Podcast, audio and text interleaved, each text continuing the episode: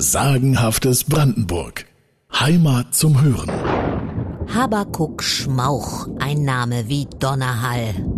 Hinten, da sehen wir Schmauchspuren, da riechen wir förmlich das Pulver, da vermuten wir sofort die pure Mordlust. Und vorne Habakuk, urtümlich hebräisch, ein zweieinhalbtausend Jahre alter Prophetenname.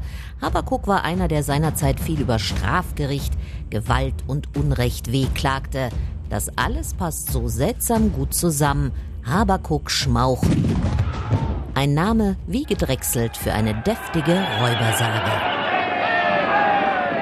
Und zu der gehören wilde Gesellen, die auf Beute lauern. Genau das taten Habakuk Schmauch und die Seinen in den damals dichten Buchenwäldern rund um die Heerstraße.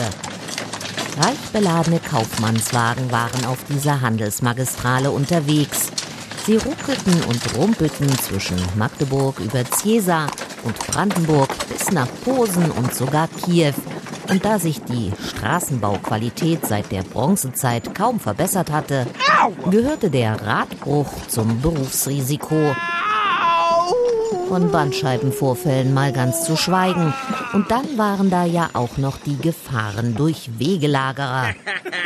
So manch Reisender glaubte, wenn er das Wirtshaus Radkrug erreichte, sei er in Sicherheit, wenigstens über Nacht. Aber der Wirt soll mit der Schmauchschen Bande unter einer Decke gesteckt haben.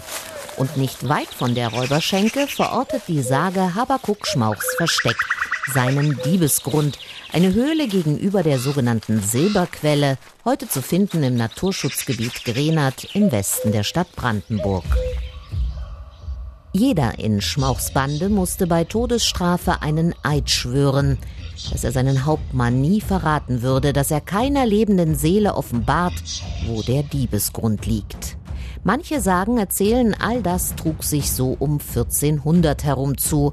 Andere vermuten im Räuberhauptmann Schmauch einen Ex-Söldner des Dreißigjährigen Krieges, der seine gesetzlose Arbeit in den 1630er Jahren aufnahm. Man merke, die Sicherheitslage auf der Heerstraße blieb offenbar durch alle Epochen hindurch extrem beklagenswert.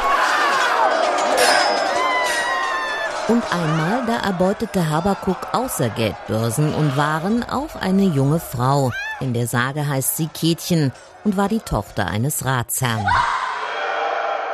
Sie wurde von Habakuk in die Ehe gezwungen. Auch Kätchen musste den Eid schwören und stets blieb ein Mann zurück und bewachte sie und die Höhle im Diebesgrund. Eines Herbstmorgens aber brauchte Habakuk alle seine Mannen. Ein so großer und stark bewaffneter Kaufmannszug kam vorbei, die Gier ließ ihn unvorsichtig werden. Und während die Räuber taten, was Räuber ebenso tun, da nutzte Kätchen den Moment zur Flucht aus dieser Zwangsehe.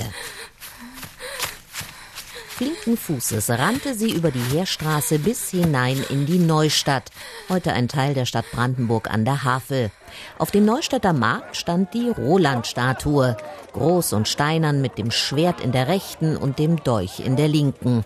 Und die clevere Käthe stellte sich direkt vor den riesigen Roland.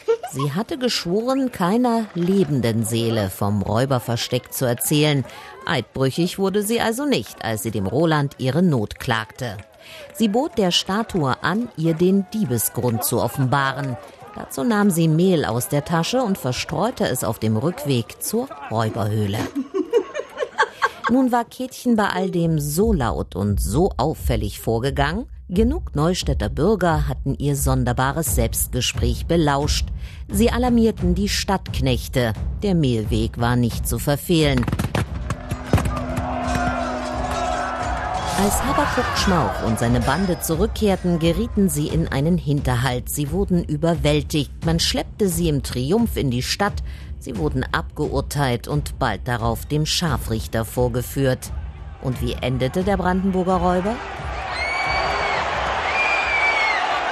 Was für ein Spektakel auf dem Richtplatz der Neustadt direkt an der Heerstraße.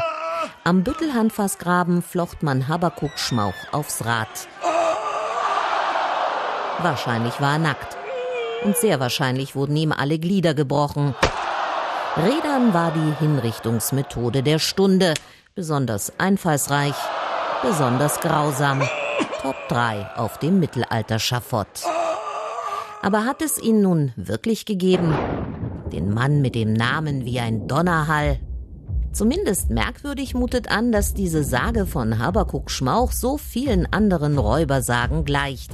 Land auf, Land ab. Hier wie da raubt ein finsterer Geselle ein unschuldiges Mädchen, lässt sie einen Eid schwören, doch das Mädchen umgeht den Eid, indem sie einem unbelebten Gegenstand das Versteck der Räuber verrät.